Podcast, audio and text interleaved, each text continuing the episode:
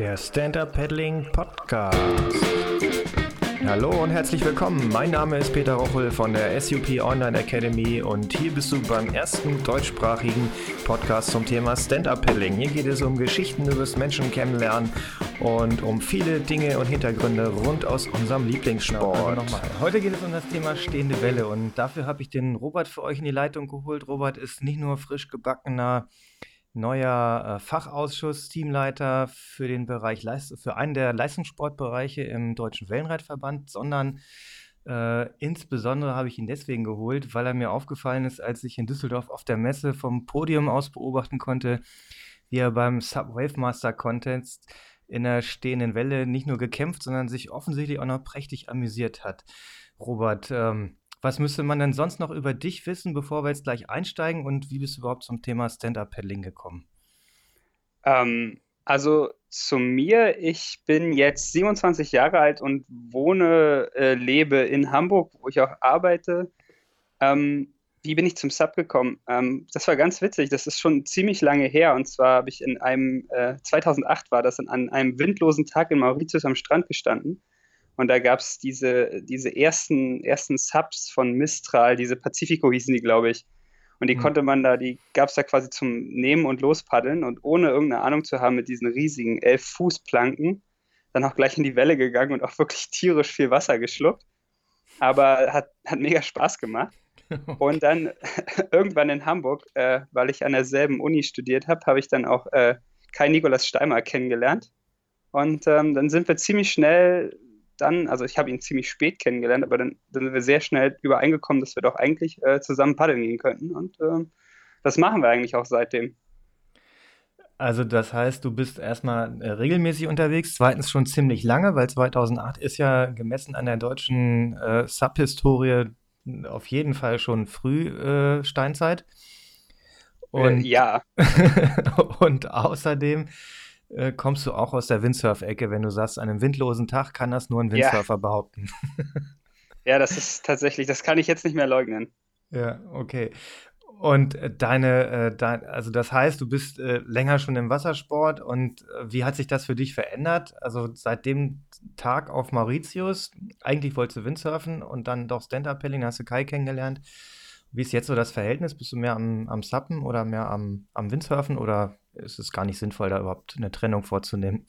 Also ich bin eindeutig mehr am Sappen. Äh, das hat einfach damit zu tun, dass ich mich früher auf mein Fahrrad setzen kann und in zehn Minuten äh, an der Elbe bin und da schmeiße ich mein Brett ins Wasser und dann bin ich auf dem Wasser. Das ist beim Windsurfen ein ganz kleines bisschen komplizierter, auch wenn es auch nicht wirklich weit weg ist, aber es ist halt immer verfügbar. Man kann ähm, bei jedem Wetter raus, äh, auch jetzt noch. Und ähm, ja, also das ist halt einfach schnell und ich komme immer hin und das ist, das ist eigentlich der Hauptpunkt. Ja, genau. Ja, das äh, kann ich äh, gut nachvollziehen. Ich komme ja auch vom Windsurfen. Das ist schon ein Unterschied mit dem ja, wenn du jetzt kein Hardboard hast, sondern noch ein Eishub nimmst, irgendwie einfach nur einen Rucksack und nicht äh, ein Board plus noch mindestens irgendwie zwei Segel, weil du ja nicht ganz sicher bist, ist da jetzt, äh, wenn du weiß nicht, wo fahrt ihr denn hin von Hamburg aus an die Ostsee oder? Ja, es ist meistens Ostsee, ähm, Heiligenhafen, Fehmarn, wenn es gut aussieht, Weißenhaus, wenn noch Platz wenn es noch Platz auf dem Parkplatz gibt. Ja, cool. Meine alten Hausreviere, sehr geil. Gut, okay, zurück zum Thema Stand-up-Paddling. Also, ähm, und vor allen Dingen auf dieses Thema äh, stehende Welle, das war ja der Anlass. Äh, ich finde die Dinge ja total faszinierend. Ich muss offen zugeben, dass ich noch nie auf so einer stehenden Welle gestanden habe, wobei ich mir einbilde, das kann nicht so schwierig sein, weil ich ja durchaus in echten Flüssen auch äh, immer mal wieder Wellen habe und da schon lange unterwegs bin. Aber jetzt erzähl doch mal, wie das war, wie ihr da hingekommen seid. Du gehörst ja, das darf man schon sagen, ne? du gehörtest definitiv nicht zu den Favoriten von denen, die da aufgetaucht sind und mitgefahren sind. Nein, auf gar keinen Fall. Aber du bist auch kein Anfänger. Wie ist das gewesen? Du bist tatsächlich am Freitag zum ersten Mal auf so einer stehenden Welle gewesen, richtig? Ja, das ist korrekt. Also ich muss gestehen, mir fehlte auch jegliche Erfahrung auf irgendwelchen Flusswellen. Das heißt, Wellen ähm, kannte ich bisher nur vom Meer und äh, habe da auch die ein oder andere schon auf dem Sub, auf dem Windsurfboard, auf dem Wellenreiter gesurft. Also überhaupt kein Ding. Und ähm, dann hatten wir am Freitag eben dieses freie Training. Wir durften ab um 12 anreisen und bis 6 trainieren und ich dachte schon, boah, komfortable Situation, äh, ganz entspannte äh, sechs Stunden Training, das wird super. Ja, wie viele Leute und, wart ihr da in, in dieser Trainingsrunde? Ähm, es waren ja gar nicht so viele, ne?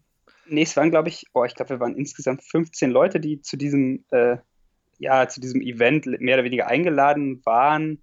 Ähm, und das, das waren im Prinzip auch die Leute. Also ähm, Team Starboard war, glaube ich, schon ein bisschen früher da, weil die Heimvorteil hatten.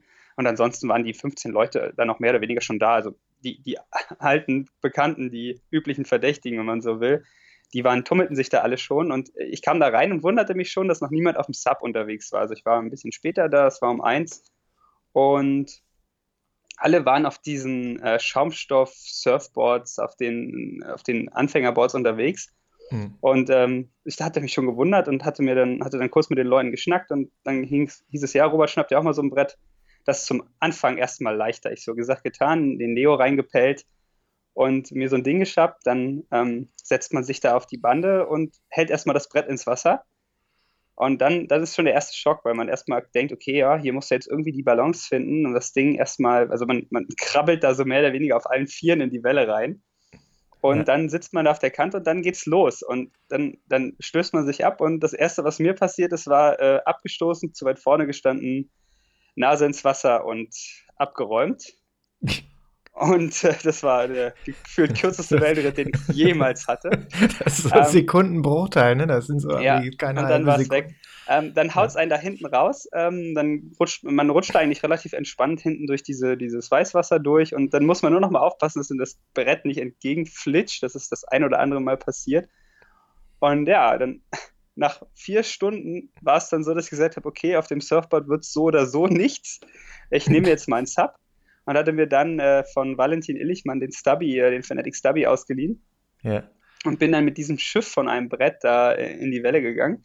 Ähm, das lief insofern erstmal besser, wenn man sich einfach durch das Sub äh, und mit dem Paddel in der Hand erstmal ein Stück weit mehr zu Hause fühlt. Ich gehe zwar auch Wellenreiten zwischendurch, aber äh, auf dem Sub stehe ich doch deutlich häufiger und das war schon erstmal ein Vorteil, aber auch, auch da ist das Gefühl gewesen, dass ich ich hatte eigentlich nur die ganze Zeit im Kopf, verdammt, du wirst dich morgen fürchterlich blamieren. Alle Leute, die das sehen, die werden denken, Alter, der steht zum ersten Mal auf dem Brett, was soll das hier? Ja, und, mal, äh, und ja, hätt, das. Hättest du mal den Philipp hören sollen, den, den Head Judge, als er das gesehen hat. Aber äh, das verraten wir jetzt hier nicht. Das, das, war, das war echt, äh, wo ich so dachte, wow, verdammt, es, es geht gar nicht.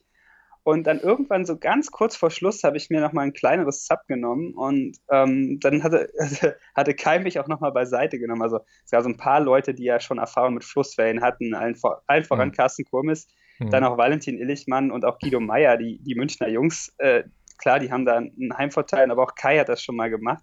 Und man hatte mir dann doch ein paar Tipps gegeben und dann zack, äh, dann klappt das auch auf einmal. Also das war, das, da, da war so das erste Click-Event und dann am nächsten Tag im Warm-up war es dann direkt vor dem Contest. War es dann auch so, dass auf einmal nochmal so ein, so ein riesiger Lernsprung kam, wo ich dann merkte, okay, ja, jetzt kannst du auch mal von links nach rechts fahren.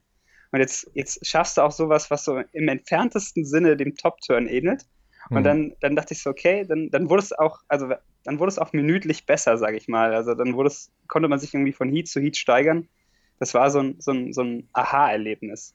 Weil, also die, die, die Schlüssel, das Schlüsselerlebnis war im Prinzip, dass je aktiver man auf der Welle ist, umso mehr ist es wie Surfen. Also es ist, wenn man sich nur draufstellt, hat es sehr wenig mit Surfen zu tun. Man steht da und das Wasser rauscht halt unter einem weg. Und man hat halt null Bewegung. Man steht da halt einfach nur drauf und versucht, das Gleichgewicht zu halten. Und diese ganzen Kräfte, die auf einen wirken, wenn man auf einer richtigen Welle von der Welle geschoben wird, die hat man nicht. Da, hängt man, da steht man einfach so rum. Ja. Aber wenn man halt anfängt, hin und her zu fahren, dann, dann merkt man, okay, so funktioniert das also. So, ja. Ja. Das war. Nee, das Ding beim Wellenreiten ist ja so, du, du, du liest auf dem Ding oder stehst als Stand-Up-Paddler und paddelst an und dann auf einmal ist das so, als ob der da irgendwie so ein 40-Tonner von hinten reinfährt und du, du dich vorne wegschiebt. Und äh, auf der stehenden Welle ist das äh, wahrscheinlich überhaupt gar nicht so. Ne? Da fliegt das ganze Wasser auf dich zu. Ja, es ist auch, auch wenn man ähm, auch die Position auf dem Brett, ähm, also man fängt halt an und stellt sich erstmal so auf das Sub, wie man es gewohnt ist, auch, auch zum Take-Off. Also man würde ja normalerweise viel weiter vorne stehen, was dort einfach nur den Effekt hat, dass man unglaublich schnell vorne diese steile Welle runterrutscht, dann nach vorne den Hügel hochrutscht, bis man stehen bleibt und mit voller Wucht nach hinten wieder auf diese Welle zugespült wird.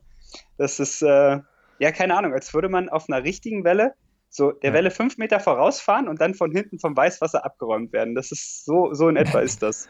Ja, gewöhnungsbedürftig. Also, äh, echt, absolut, als wie schon gesagt, absoluter Anfängerfehler, aber.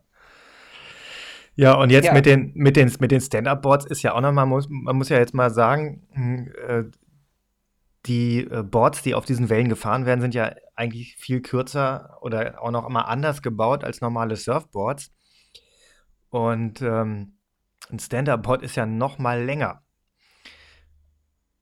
Ja, wirkt, ähm, ne? also, also, das war das, das, die Länge, ja, ist ein Problem gewesen, äh, dass man irgendwie auf der Länge dann irgendwie auch Bretter bräuchte, die einfach ein bisschen mehr Rocker haben, ähm, weil man ja auch nicht so viel Platz hat. Das ist, das ist tatsächlich ein, ein Problem. Also ich bin dann am Ende auch ein ähm, Stand-Up-Paddleboard gefahren. Ja, hier kann ich es ja sagen. Und es ist ja vorbei. Das hätte ich nie im Leben paddeln können. Also ich habe dann am Ende eine Hypernut unter den Füßen gehabt ja. mit 68 Liter. Ich wiege 70 Kilo. Mhm. Also ferner liefen, dass ich dieses Brett im, im, Meer gefahren wäre. Ja, bei Orkan mit dem Windsurfsegel. das das wäre gegangen, ja. Ja, und dann habe ich ja gesehen, das war auch Freitag, das habe ich gesehen, weil Carsten das gestreamt hatte von dem Training, äh, wie Moritz mit, ähm, mit dem Inflatable da reingegangen ist. Und da konnte man so richtig, also das war erstmal ja auch ziemlich groß, erstens, und dann konnte man auch sehen, wie sich das, was das macht, weil das halt sehr wenig Rocker hatte.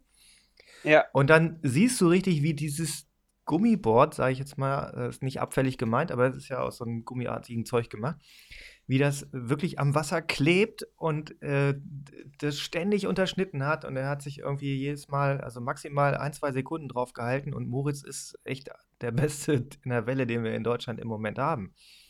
Ja, ja, Moritz war sowieso so ein Phänomen. Also Moritz hat, glaube ich, äh, auch echt zu kämpfen gehabt, weil er, der ist natürlich nur im Ozean unterwegs.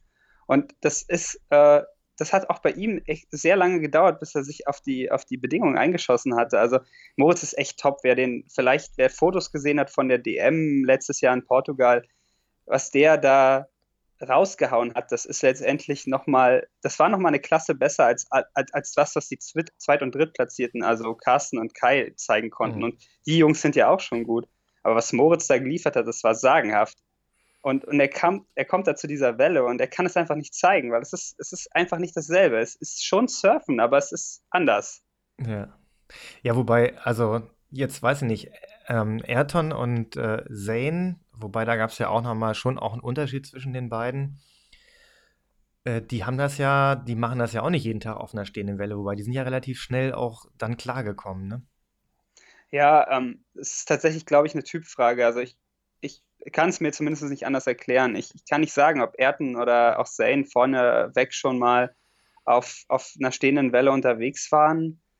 Weiß ich ehrlich gesagt nicht, aber mhm. ähm, das ist halt so eine Sache, wie, wie schnell kommt man mit den Bedingungen zurecht auch. Also, ja.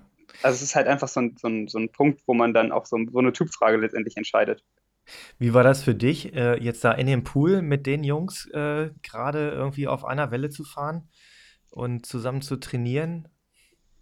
Hast du was gelernt? Ach, Konntest du was lernen von denen? Ja, die, auf, ja, auf, jeden Fall. Also ähm, schon alleine den Leuten so dicht zuzugucken. Ähm, also erstens ist es ganz cool, einfach auch mit den Leuten zu reden und auch die sind einem, also das ist das Coole an der Szene, auch, auch da sind die Leute bereit, ähm, Tipps zu geben und wenn man sie fragt, dann kriegt man irgendwie eine ehrliche Antwort, zumindest hat man das Gefühl.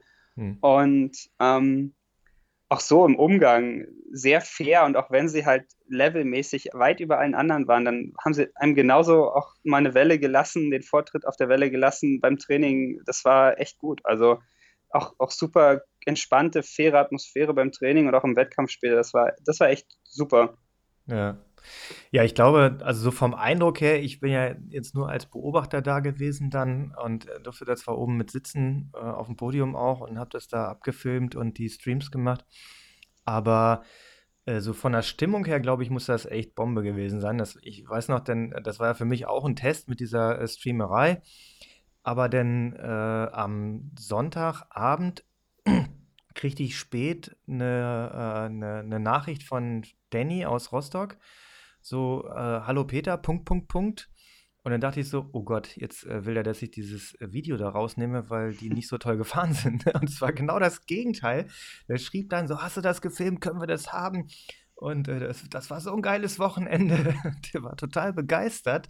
Man, das war auch so geil, dass wir vier da auf, äh, in einem Heat in dem Rapid Charge zusammen fahren konnten. Die ganze Clique. Also. Äh, ja, nee, super stark. Also das ist was, was ich auch an der, auch, ich kann auch noch, nur noch mal für die Subszene in Deutschland sprechen. Das ist eine Sache, die man echt, äh, die ich unglaublich schätze. Das ist einfach, das wird, ist kein Contest. Das ist eigentlich, freuen sich alle, dass man mal Zeit auf dem Wasser hat und man teilt sich zu viert diese Welle. Das heißt, man ist einfach unglaublich oft auf dem Wasser und, und, und guckt sich die anderen an und natürlich will man auch irgendwie gewinnen, aber oder, oder zumindest weiterkommen. Aber ansonsten ist es halt einfach, man, man surft halt, obwohl man natürlich nacheinander surft, zusammen diese Welle, weil man immer total dicht an dem anderen auch dran ist. Und äh, man sieht, was der eine schafft und dann schafft es mal irgendwie eine, fünf Sekunden länger drauf zu bleiben oder schafft einen Turn mehr oder so. Das, da freut man sich natürlich.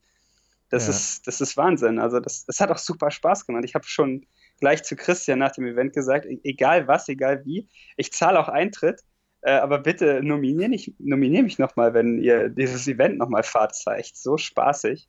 Ja, das äh, glaube ich. Das hat man deutlich gesehen. Also mir auch echt total gefreut wie Bolle. Sehr lustig. Ja. Ja, okay. Wie geht es jetzt für dich weiter dieses Jahr? Also du bist äh, unterwegs, fährst Rennen ähm, regelmäßig oder nur mal so ab und zu?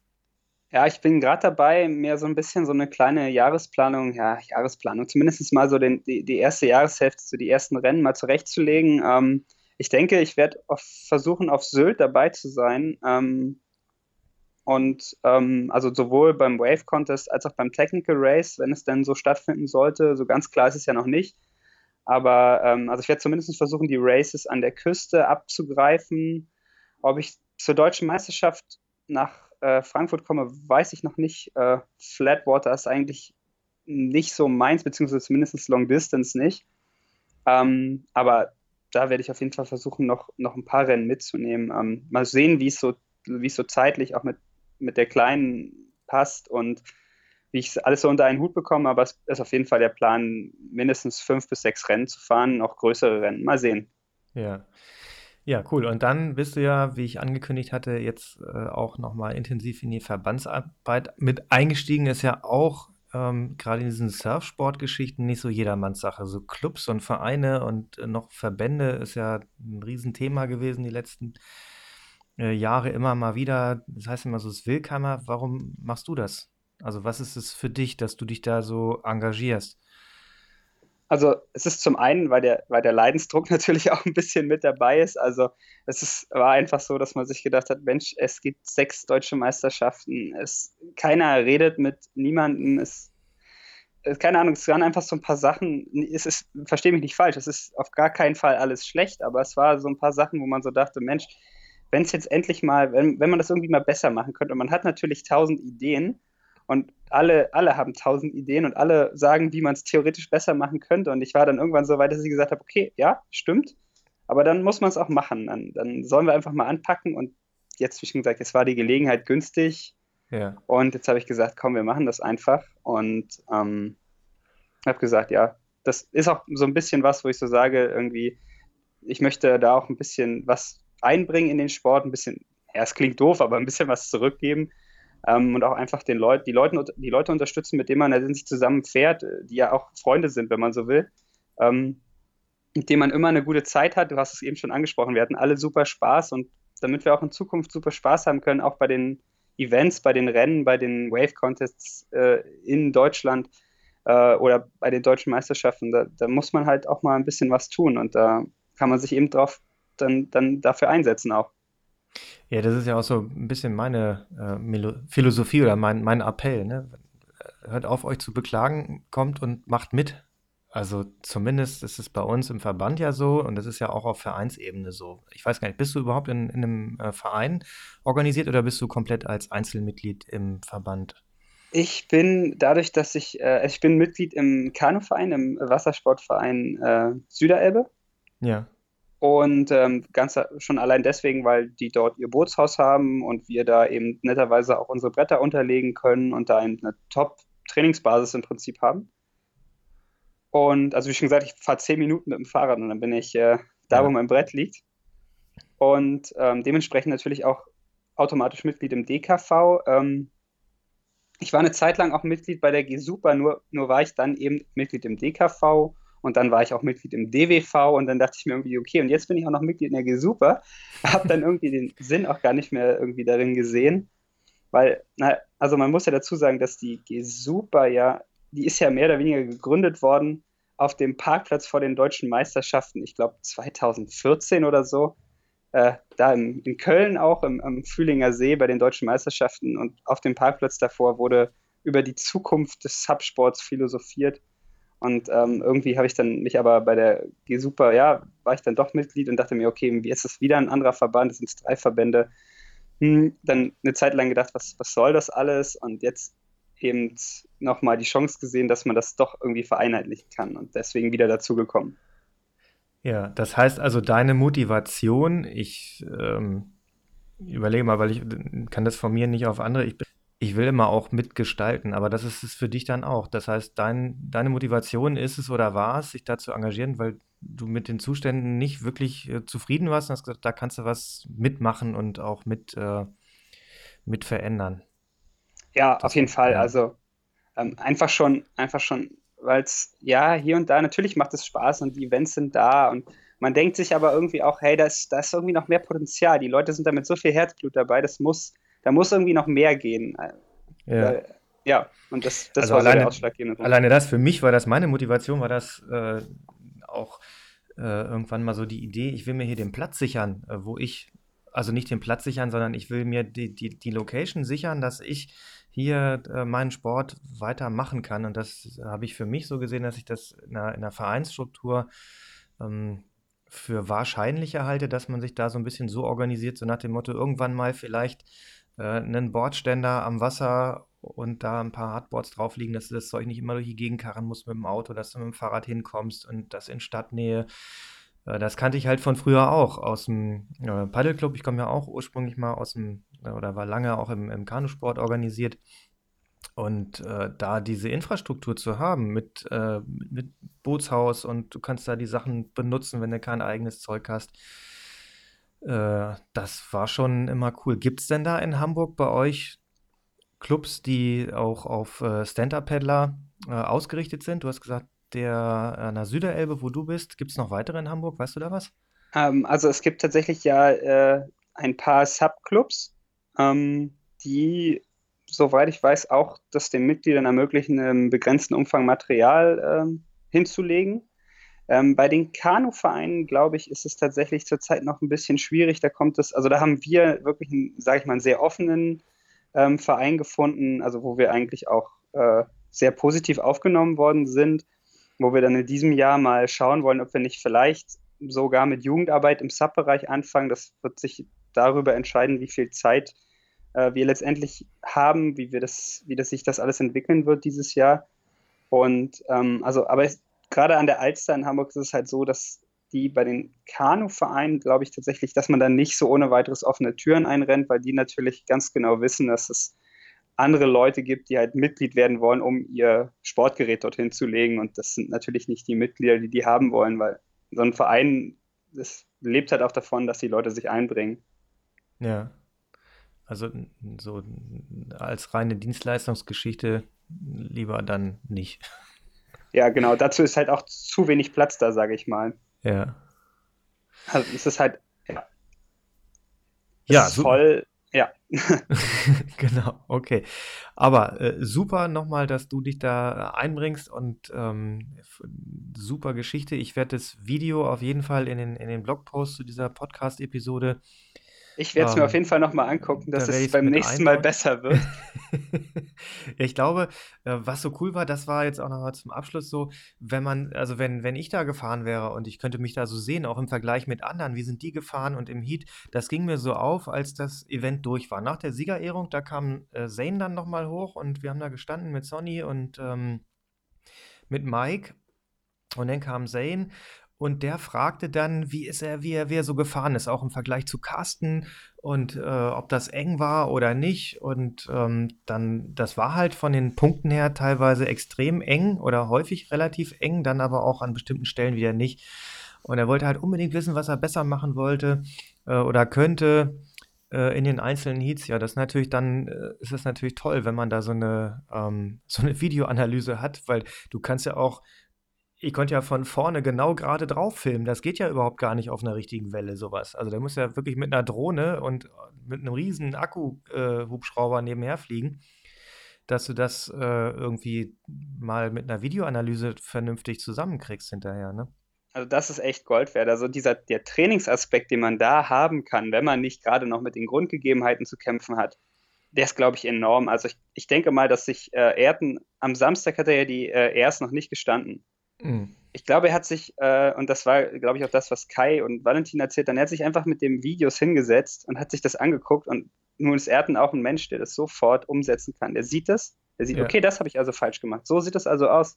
Und dann stellt er sich da drauf und dann haut er das Ding rein.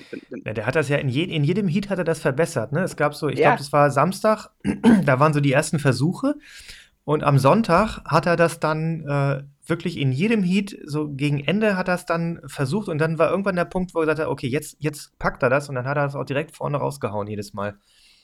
Ja, also sich da gleich die, die fetten Punkte drauf geholt dafür. Also, also es ist auf 100 Prozent, also auf jeden Fall ein Erlebnis, den einfach mal surfen zu sehen. Auch wenn, wenn man am Rand stand und er kam und hat den, hat den Top-Turn da reingesetzt. So viel Spray, dass einem so viel Wasser Ja, der hat ja auch von Anfang an hat er da so die Kante reingehauen. Das ist alles nass. Also, ich wollte gerade sagen, die, wir ja. hatten, hatten echt schon Angst, dass da am Ende kein Wasser mehr im Pool ist. Ja, wobei, also ich weiß gar nicht bei wem. Es sind ja auch die Bots durch die Gegend geflogen, da die oh, ja. aus, aus dem Pool raus und dann äh, da voll ja. in die Leute rein. Also was wir auch an Finnen abgebrochen haben an dem Tag, das ist unglaublich. Also da, ja, und äh, eines direkt im Filter hängen geblieben irgendwie, ne? Ist ja auch zweimal abgepumpt worden, um das. Zeugs wieder rauszukriegen aus den Pumpen. Ja, wir haben da zwischendurch ordentlich Zeug eingesammelt auch. Ja, das glaube ich. Okay, ja Mensch, Robert, vielen Dank, dass du dabei warst. Äh, es hat mir sehr viel Spaß gemacht, deinen Bericht zu hören und ähm, wir sehen uns auf jeden Fall bald hoffentlich auch mal auf dem Wasser. Alles klar, ich freue mich drauf. Äh, vielen Dank, dass äh, du mich interviewt hast und ähm, es hat mir auf jeden Fall auch super viel Spaß gemacht.